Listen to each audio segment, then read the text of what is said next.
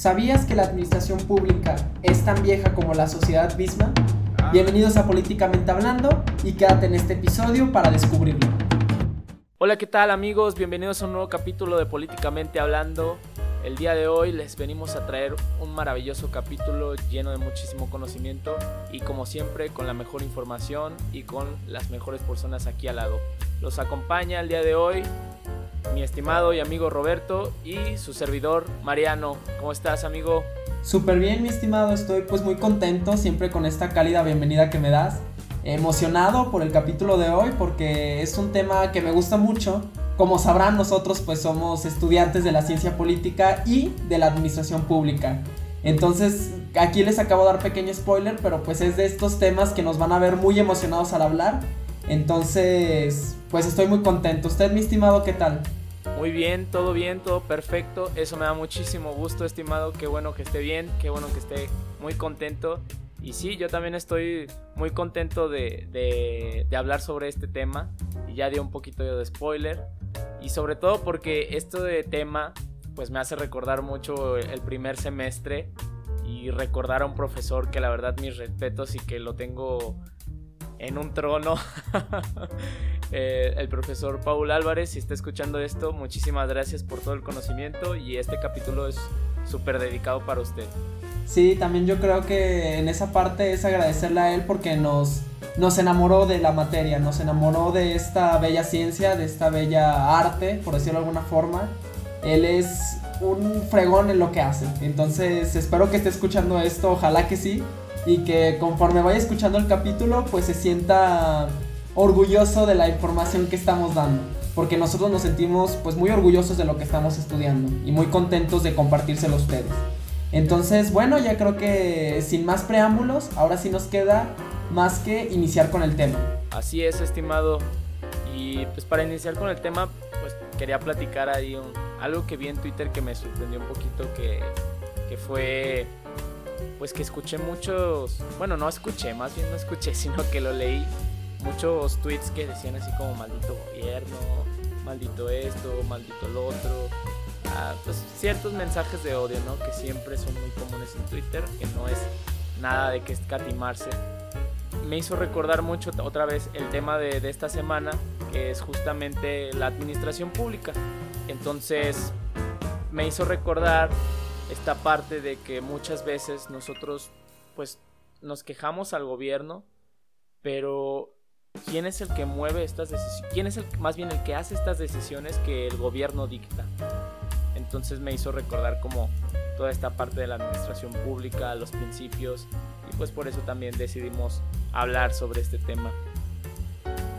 Sí, de hecho es muy interesante cómo es de que a veces vemos al gobierno como un ente superpoderoso, por decirlo de alguna forma, o no sabemos cómo visualizarlo, porque decimos, maldito gobierno, eh, tiene la culpa de esto, tiene la culpa de aquello, pero no sabemos exactamente qué es el gobierno. Nos imaginamos quizás personas, pero no sé, es como si yo dijera, eh, maldito automóvil que me atropelló.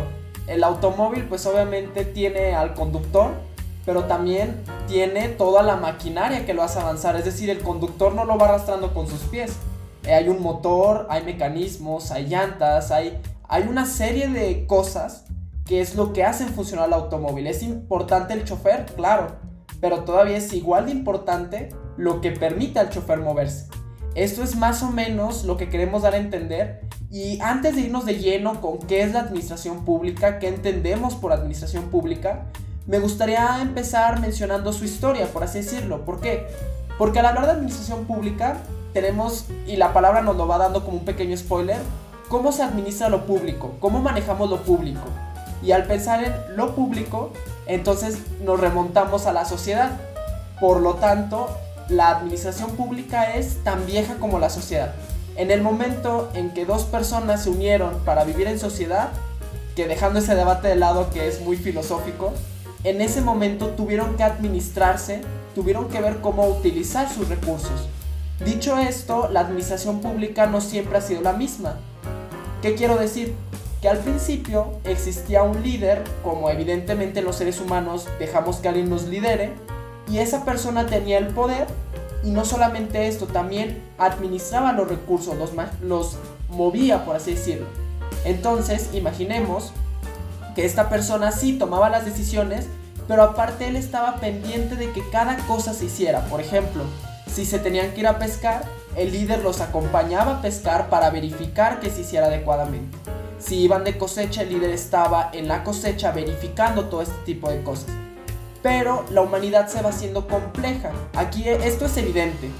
Vamos creciendo, vamos teniendo más personas y ahora imagínense en una sociedad moderna como lo es hoy, que nuestro presidente estuviera en cada fábrica, en cada casa, en cada escuela, verificando que se llevaran los procesos.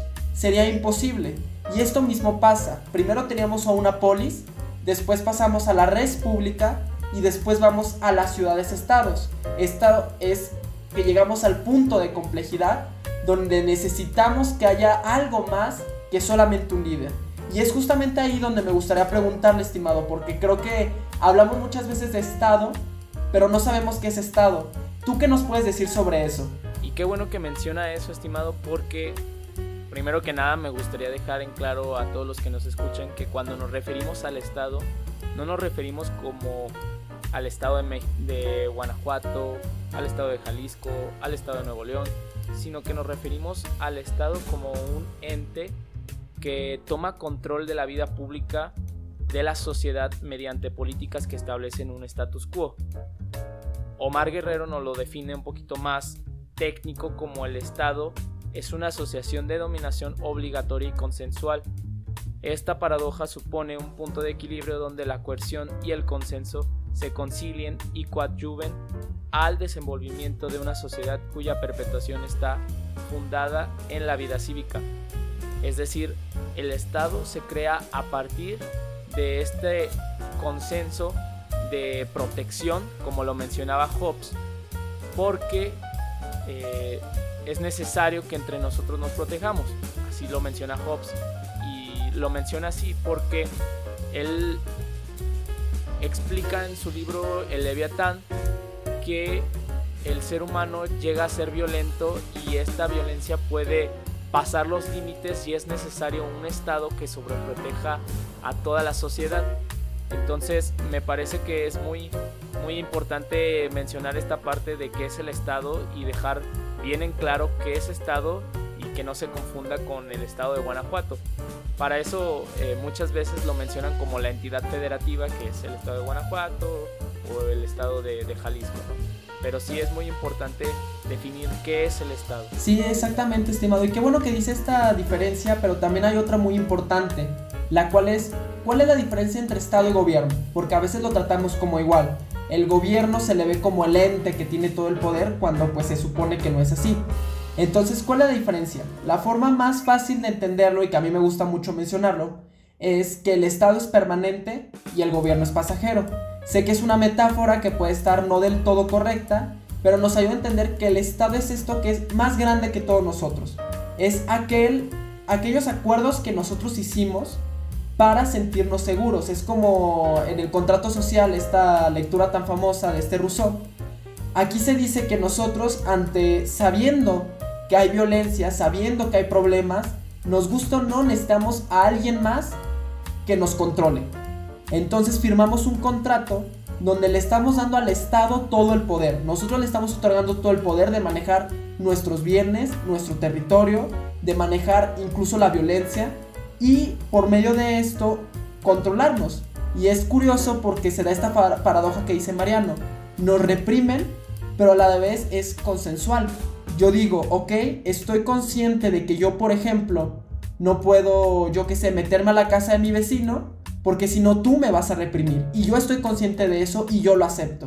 Es más o menos esta relación que tenemos con el Estado.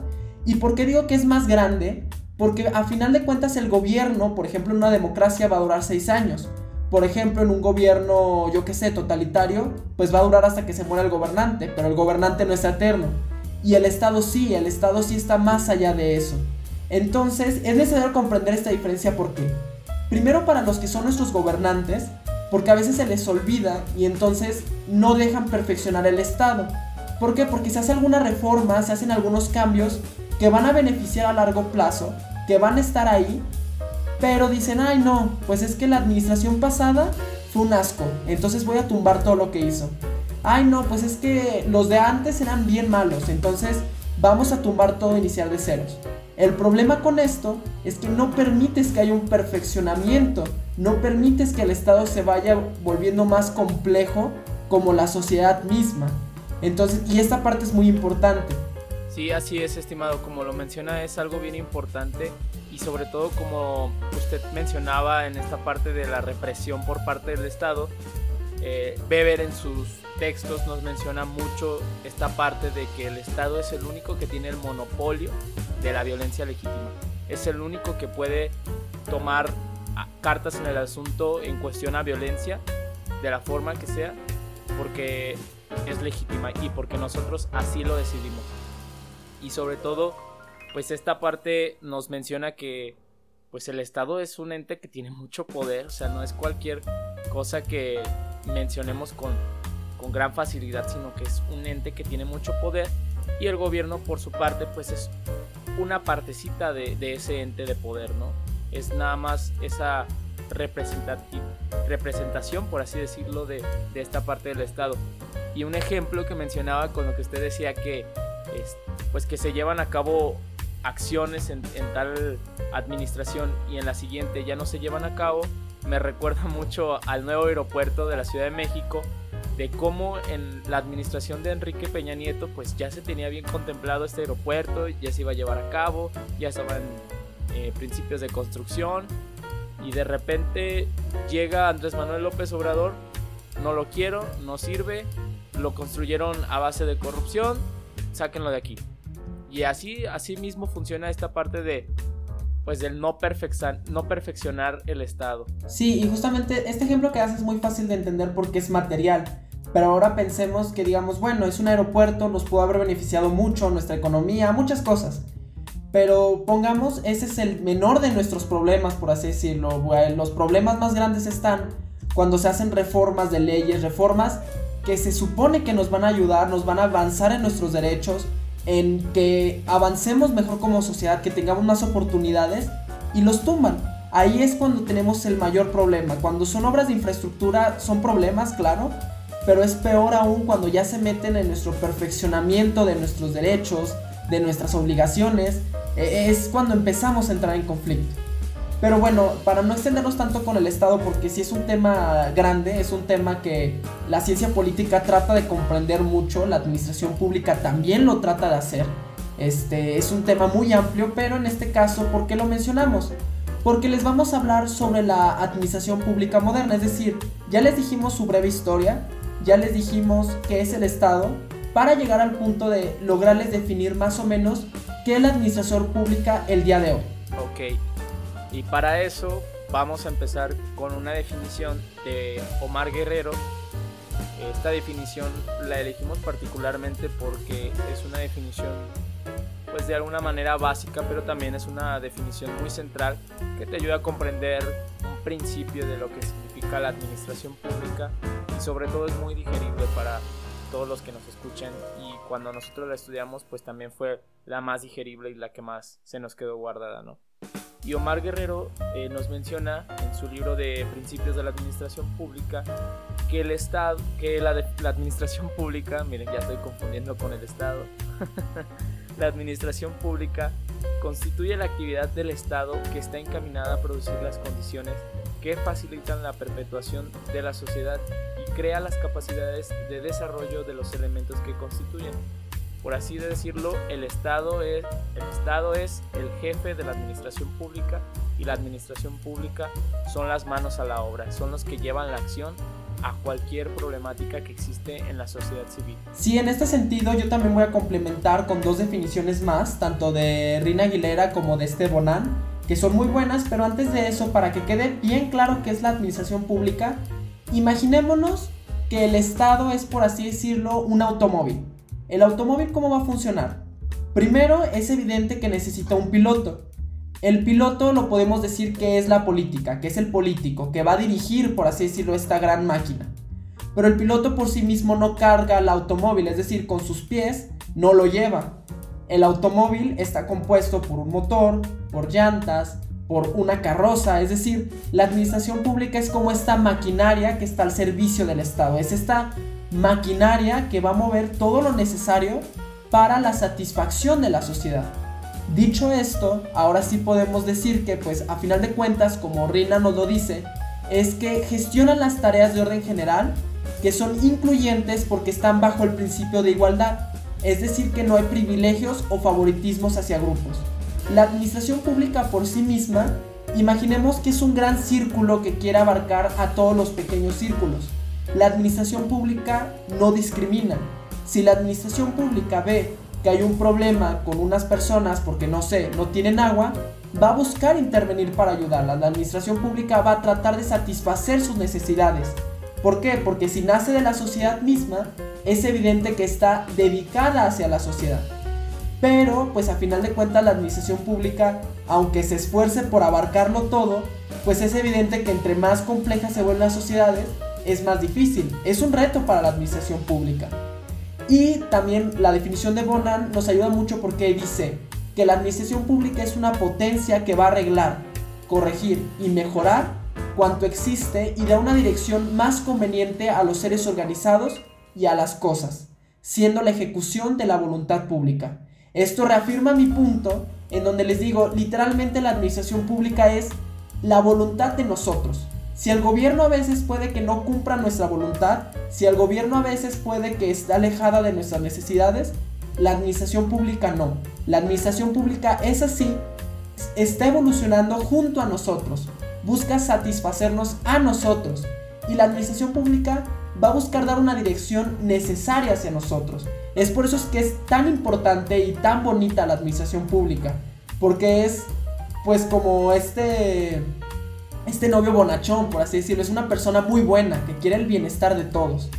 Dicho esto y ya comprendido lo que es la administración pública en definición, podemos entonces hablar sobre sus principios. ¿Cuáles son los principios de la administración pública?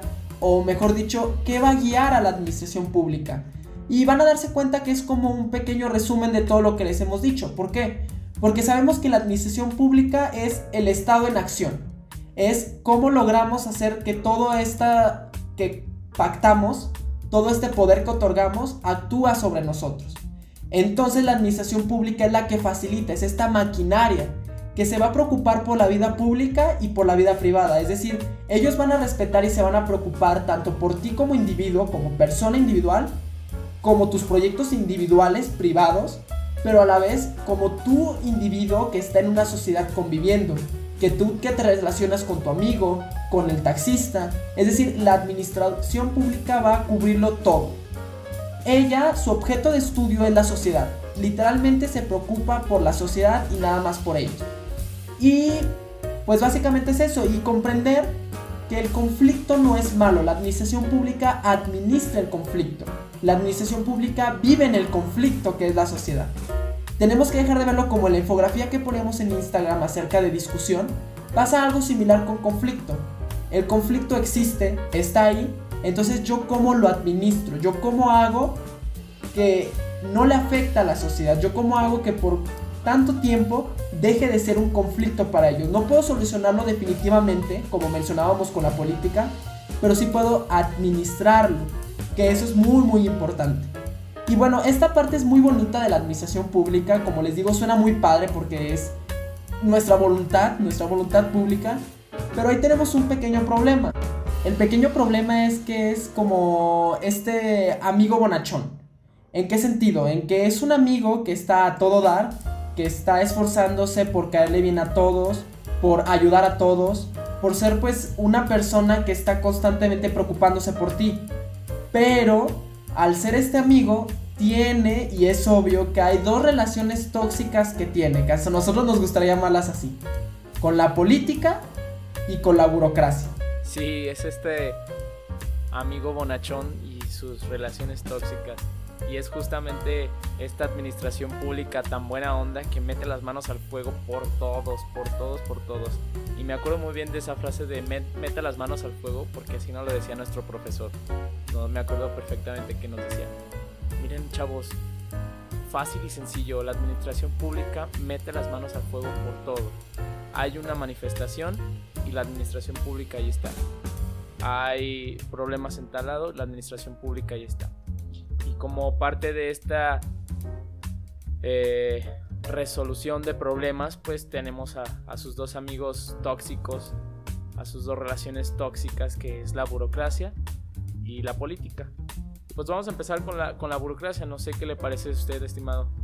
De hecho, me parece perfecto que iniciemos con la burocracia, mi estimado, porque ciertamente esa es la relación que podemos llamar más tóxica. ¿Por qué? Porque la burocracia es esto que vino a romper con la administración, fue un modelo que en su momento fue demasiado bueno y incluso en la actualidad sigue siendo bueno en qué sentido, en que muchos nuevos modelos están bajo el principio de burocracia. Hay que entender que la burocracia nosotros en México lo decimos más como un insulto, es decir, ay, estos son bien burócratas, ay, estos nada más se la pasan con su burocracia. Sin entender exactamente qué es la burocracia. La burocracia en sí es una forma de organización, es dar un orden, por decirlo de alguna forma, de manera jerárquica y de manera muy definido. Es decir, antes, por ejemplo, los que trabajaran como administradores públicos lo hacían por casi casi de gratis. Era como, bueno, pues tú amas a tu país, entonces colabora con nosotros. Pero pues no se les pagaba lo apropiado o no había un orden específico. Entonces al no haber un orden, cuando llega justamente Weber, que, que es el que hace este modelo, dice, a ver, espérate, tenemos que tener un orden a las cosas, tenemos que tener candados, por así decirlo, tenemos que tener una estructura. Entonces, la burocracia viene a revolucionar, por decirlo de alguna forma, la administración pública, la viene a perfeccionar. Entonces, ¿por qué diríamos o por qué el día de hoy la percibimos como algo malo? Y quizá lo percibimos así, porque en específico en nuestro país se adoptó un modelo, pero no eh, lo copiamos, mejor dicho, no lo adaptamos a nuestra realidad. Entonces hay burocracias mal aplicadas, hay burocracias que literalmente te ponen muchos procesos, pero no te están llevando a perfeccionar el orden, sino que te están causando una lentitud enorme. Entonces, sí, la burocracia es muy importante, pero hay administraciones públicas que como que no lo quieren superar, que como que no quieren perfeccionarlo, tienen miedo porque dicen, ok, este modelo funciona, esto me asegura resultados, ¿por qué yo voy a andar cambiando de modelo? ¿Por qué yo voy a estar modificando, haciéndome más flexible? En, ese, en esa cuestión es por eso que es como parte de su relación tóxica, de su relación conflictiva, porque la beneficia mucho, pero mal aplicada híjole, la pone en serios problemas. Y creo que eso no es necesario que yo se los diga. Ustedes saben y lo han vivido al sacar un trámite, a cualquiera de este tipo de cositas. Se han sentido muchas veces como decepcionados, por decirlo de alguna forma. E incluso el propio administrador público se puede sentir decepcionado. Es como yo podría hacer las cosas más rápido, pero la burocracia me dice que no. La burocracia me dice sigue este proceso y punto. Lo que tenemos que hacer es incentivar, lo que tenemos que hacer es flexibilizar, adaptar. Eso es lo más importante. Pero estamos planeando un capítulo que hable sobre esto, entonces no puedo ahondar mucho. Pero me gustaría pasar con usted, estimado. ¿Usted por qué considera que es esta relación la burocracia, esta relación extraña? Sí, este, yo la considero que es como la relación tóxica porque, por un lado, es, llegó a revolucionar toda la administración pública y, y a dar un eje central a todo este entramado, ¿no? Y te mantiene también un orden, ¿no? Dentro de todo el trabajo que llevas a cabo. Pero dentro de ese mismo orden y dentro de esos mismos procesos, a veces son unos procesos tan largos y tan limitantes que es muy difícil avanzar como tú lo mencionabas. Y para mí eso es una... O sea, llega a veces a, ser como fastidioso el hecho de tú ir a sacar un trámite a tal lado porque tienes que hacer esto y lo otro, bla, bla. Pero de alguna manera también es necesario porque si no, no tendríamos ningún orden y sería súper eh, difícil el hecho de, llevar a cabo todas las cosas que, que tenemos que, que hacer, ¿no? De hecho, hay que comprender esto, por ejemplo, los trámites lentos que la burocracia se tuvo que adaptar y que a final de cuentas es como producto nuestro. ¿En qué sentido? Y no quiero sonar gacho porque les digo, aquí en México parece que es un insulto hablar de burócratas, de cuánta burocracia, todo este tipo de cosas. Es parte producto de nosotros, como yo les mencionaba, la burocracia vino a poner ciertos candados. ¿Por qué? Porque imaginemos en el pasado, en un caso hipotético, que el administrador público confiaba en ti y decía, ok, si esa persona viene y me dice que tiene 16 años, yo le voy a creer y voy a creer en su palabra. Por lo tanto, como ya tiene 16 años, yo ya le puedo otorgar su licencia de conducir. Confío en él. Pero ¿cuál es el problema? Que varias personas se quisieron pasar de vivos y podían tener 14 años, 13 años y pedían su licencia de conducir y decían, ah, no, sí, yo ya tengo 16. La administración pública se da cuenta de esto, se da cuenta de que los que tienen licencia no tienen la edad para conducir, entonces ¿qué tienen que hacer? Ahora tengo que agregar actas de nacimiento. Y no solamente esto, después empezaron a falsificar las actas de nacimiento, entonces ahora ¿qué tengo que hacer? Tengo que diseñar un sello exclusivo que valide que es un acta de nacimiento original. Por lo tanto, la administración pública dice, ok, yo quiero que el trámite se haga como debe de ser. Por lo tanto, le voy a decir al ciudadano que primero consiga su acta de nacimiento, después pasa aquí con mi compañera de al lado a que se lo firme o le dé el sellito, y después de eso puedo pasar a ir por la licencia y quiero copias para tener respaldo de que yo actué conforme la legalidad. Entonces, si ustedes ven ahí, es un proceso largo, es un proceso que nosotros decimos, no manches, si tengo 16 años, dame mi licencia. Pero en esta lógica de prevenir que alguien se pase de listo como alguna vez ocurrió, es por eso que se ponen estos candados. Y es importante comprender eso y que es parte de las razones por qué a veces en ciertos países o en ciertos lugares se ponen tan exigentes con estas cosas. Porque hubo alguien que se quiso saltar, se quiso pasar de vivos. Entonces pues la burocracia dice te voy a poner candados. Estos candados los tienes que respetar para que las cosas salgan como deben de ser. Ahora sí dicho esto, creo que ya enmarcamos esta primera relación con la burocracia que les digo es tanto positiva como limita a la administración pública. Pero tenemos otra que es importante porque hablamos de la política misma. Oye, ¿cómo rayos la política puede ser una relación tóxica con la administración pública? Pues lo podemos ver desde dos enfoques. Primero, por la parte académica.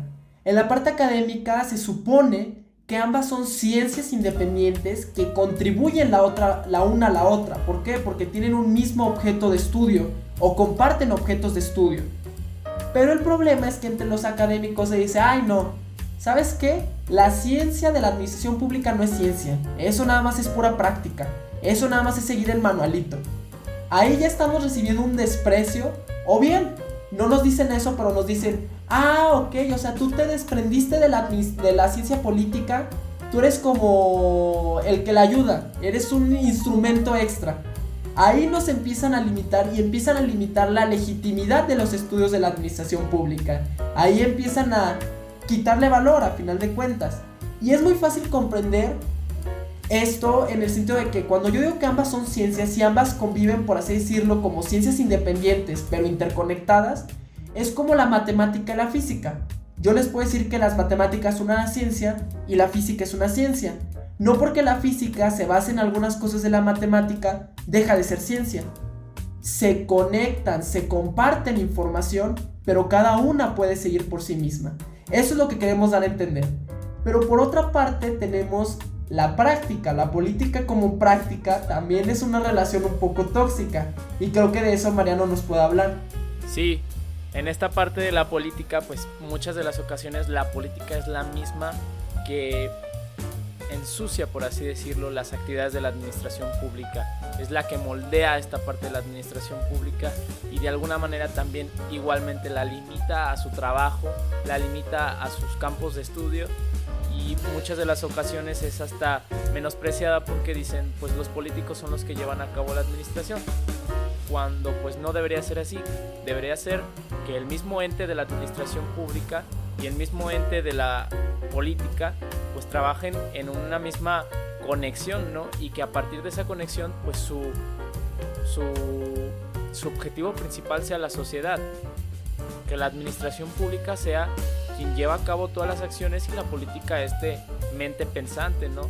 Pero no, siempre se lleva a cabo mediante políticas que manchan esta administración, ¿no? Sí, pensemos por ejemplo en qué sentido pueden manchar a la administración. Pues muy fácil, cuando el político se salta los filtros que ya puso la administración pública para llegar al servicio civil, para llegar a este servicio a la comunidad. Y decir, tienes que tener ciertos estudios, tienes que llevar cierta trayectoria, tienes que estar preparado de cierta forma. Y el político pone a su comadre. Entonces en ese momento tú ya manchaste a la administración pública porque tú los recursos que les estás dando no son eficientes, tú le estás limitando a que actúe. O por ejemplo, hace poquito había la noticia de que la Secretaría de Economía le iban a hacer pagar a sus empleados las computadoras, les iban a quitar tres de cada cuatro computadoras y pues el, el empleado, el funcionario, iba a tener que comprarse su propia computadora. Ahí de qué manera una decisión política de austeridad está manchando a la administración pública? Pues muy sencillo, un principio básico de la burocracia es de que el funcionario al llegar a su oficina tenga todas las herramientas para trabajar. Hoy en día la computadora es una herramienta para trabajar. Si tú le quitas esa herramienta, tú estás haciendo que avance lento, que no pueda dar, que no satisfaga las necesidades de la sociedad. Entonces ahí es cuando se ve manchada por parte de la política. Eh, decimos que es relación tóxica, ¿por qué? Porque obviamente deberían de trabajar en conjunto. Obviamente, si tenemos este ser pensante, como dice Mariano, que es la política, debería de ir en sintonía con la administración. Deberíamos de trabajar juntos para alcanzar grandes cosas, para lograr grandes cosas. Pero sí se ve manchada por este tipo de conductas. Sí, claro, tenían la duda, a final de cuentas esta medida de la Secretaría de Economía no se aplicó, eh, se hizo presión suficiente como para que el gobierno no les quitara las computadoras, pero sí es alarmante ver este tipo de ejemplos, ver este tipo de casos, porque a final de cuentas, si la administración pública cumple nuestra voluntad, ¿cómo es posible que no le permitan hacer nuestra voluntad? Eso es un gran dilema. Y dicho esto, hay una pregunta que nos hacen mucho como estudiantes igual de la ciencia política y de la administración pública. ¿Quién es el dominante? ¿Quién subordina a quién? ¿Quién es el que tiene verdaderamente los pantalones en esta relación de colaboración? Y aquí lo vamos a decir y nuestra respuesta podrá sonar no satisfactoria para algunos que quieran ver ganar a la ciencia política o para los que quieran ganar a la administración pública, pero a final de cuentas, ambos en algún punto de la historia o en algún punto de esta evolución de cualquier país han dominado el uno al otro. En este caso, Mariano, ¿tú cuál crees que es el ejemplo perfecto para decir la administración pública domó a la política? La administración pública es la que mandó en este caso. Claro que sí, estimado. Yo voy a mencionar un poquito acerca de un avance de la administración pública y esto orientado en el caso estadounidense. Mm, recuerdo perfectamente esto del caso estadounidense porque yo lo expuse en la clase de administración pública, bueno, introducción a la, administración pública, porque me acuerdo muy, muy bien de este autor, Woodrow, así creo que se menciona, la verdad no sé muy bien, Wilson, que mencionaba que la política en muchas ocasiones pues llegaba a a estar arriba de, la administración, pero la administración llegaba a tener también esta parte de mandar a la política y sobre todo era la administración la que tomaba riendas en el asunto, no tanto la política. Entonces él mencionaba esta parte de que la, la administración debería tener una mejora más que la misma política porque así problemáticas que la política no puede encargarse, la administración sería la facilitadora para que se encargara de estas problemáticas. Y me acuerdo perfectamente de ese autor porque eh, él escribió mucho acerca de la administración pública orientada completamente a, a los Estados Unidos y llegó a ser presidente de los Estados Unidos. Y justamente con esto me acuerdo porque se lo mencioné al profe y dijo, pues yo también voy a hacer así.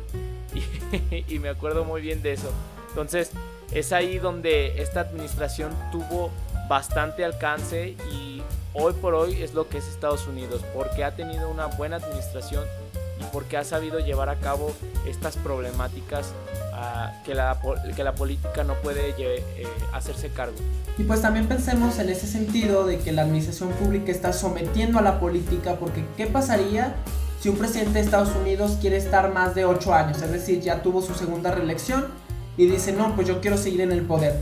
La administración pública le dice, pues ni modo mi rey, querrás hacer lo que quieras, pero yo aquí tengo todo un protocolo que no te va a permitir intentar siquiera buscar reelegirte otra vez. Entonces, hagas lo que hagas, yo ya tengo un aparato tan fuerte que no te va a permitir reelegirte. Así de sencillo. Pero ¿qué pasa cuando la política logra dominar a la administración pública? Porque ya hablamos por parte de la administración pública, pero ¿en qué momento la política dice yo soy el todo? Y pensemos, por ejemplo, en la Alemania nazi. Pensemos en cómo Hitler logró convencer primero a toda la sociedad de que tienen y son la raza aria, de cómo es de que ellos son los que dominan, cómo ellos son los que merecen, todas estas ideas, pero a final de cuentas, si la administración pública es un reflejo de la sociedad, Hitler se mete con la sociedad y logra meterse con todo este aparato que es la administración pública. Entonces ahora la administración pública tiene que pensar en lógicas como ¿cómo voy a hacer para deportar tantos judíos? ¿Cómo voy a transportarlos? ¿Cómo voy a hacer todo este tipo de cosas? ¿Cómo es de que yo hago que en las escuelas se enseñe tal, tal, tal, tal? Ahí la política tal cual, el pensamiento político dominó en la sociedad y dominó en la administración pública. Entonces la administración pública se ve forzada a obedecer y se ve forzada a decir, ok, si esto es lo que quieren y si esto es lo que me está dominando en este momento, tengo que hacerlo. Tristemente tuvo que hacerlo la administración pública y después cuando se quita el régimen del nazismo, pues ahí otra vez ella tiene que decir, bueno, vamos a empezar otra vez, vamos a generar nuevas lógicas que vayan más allá del político que esté gobernado. Porque pues es evidente que la Alemania, ya después de quitarla del nazismo, pues es evidente que se la divide en los países. lo administran diferentes países. Entonces, ¿cómo ahí la administración pública podría obedecer a las lógicas de Estados Unidos, de Gran Bretaña y de la Unión Soviética, por ejemplo? Pues no, no puede. Entonces, ¿qué tiene que hacer? Yo tengo que estar sí el pensamiento político me dirige, pero a final de cuentas yo tengo mis propias lógicas y yo tengo que seguir bajo mis propias lógicas. Eso es una parte en donde pues a final de cuentas la política dominó a la administración pública. Y es por eso que les decimos, ambas se pueden dominar en algún punto de la historia. Eso es evidente. Pero tenemos que nosotros abogar, y eso es como al menos la reflexión que yo hago para terminar este episodio, que si la administración pública son nuestras voluntades, tenemos que empezar a tener una conciencia para decir cómo colaboramos a, esta administración pública, cómo profesionalizamos a la administración pública, cómo hacemos que sea más eficiente, que esté más acercada a, lo que somos nosotros, cómo nosotros evitamos alejarla, cómo nosotros hacemos que funcione de mejor manera. Eso es como la reflexión que yo me quedo, es un reto grande, es un reto que tanto administrador público como ciudadanos lo tenemos que pensar en conjunto, tal como terminamos el, episodio de política. ¿Cómo es que juntos vamos a trabajar? ¿Cómo le hacemos para que yo, administrador público, sepa que tengo una sociedad que se comporta de tal manera? Y yo como ciudadano, si quiero mayor eficiencia, pues obviamente no me voy a poner a saltarme los filtros que me pusieron. Obviamente no me voy a poner a tratar de pasarme de vivo, por decirlo de alguna forma. Es es, es algo grande, es una tarea enorme, pero sí me gustaría dejarles con esto de reflexión. Entonces, pues les agradezco muchísimo por habernos escuchado este capítulo. Yo espero que les guste porque de verdad la administración pública es una de nuestras pasiones. Entonces, ojalá lo hayan disfrutado y pues estimado, lo dejo terminar ahora sí el episodio. Sí, yo también quería hacer una pequeña reflexión acerca de este episodio. Y es que, por supuesto que la política es muy importante en la sociedad, pero también la administración pública juega un, papel sobresaliente y es importante que nos fijemos en estas cosas, ¿no? Que, que, empecemos a ver un poquito más la administración pública y no la dejemos de lado como algo que trabaja para el gobierno, ¿no? Sino que es este ente que trabaja para nosotros mismos y que es trabaja para el Estado, sobre todo, porque es del Estado, ¿no? Entonces yo sí los invito a cada uno de los que nos escuchan a que comiencen a, observar, ¿no? Cómo es la administración pública, ya sea en su país, ya sea en su estado o en donde quiera que estén. Comiencen a observar cómo se llevan a cabo estos procesos administrativos y las maneras en que se llevan a cabo, ¿no? Entonces esto les va a dar un poquito la perspectiva de cómo ha estado evolucionando a lo largo de los años y asimismo les va a entregar un poquito más de empatía con el administrador público en el sentido de que muchas de las decisiones que está llevando a cabo no son tanto porque él así lo quiera, sino porque se tiene un eh, manual, por así decirlo, que rige toda la administración pública, ¿no? Entonces, pues yo con esta me despido. Eh, les damos muchas gracias por habernos escuchado. eh, por estarnos escuchando a lo largo de, ¿qué son Robert? ¿Seis episodios? Seis episodios con este, ya me lo confirmó aquí Robert. Seis episodios, estamos muy contentos de, de lo que hemos obtenido junto con ustedes y pues los invitamos también a que nos sigan en nuestras redes sociales, en Facebook como Políticamente Hablando, en Instagram como arroba políticamente hablando guion bajo. Ahí estamos subiendo contenido continuamente. También estamos en YouTube como Políticamente Hablando. Y pues los invitamos a que nos sigan en nuestras redes sociales. Sin más preámbulos, sin nada más que decir, pues nos despedimos con mucho gusto y pues nos vemos el próximo episodio. Bye.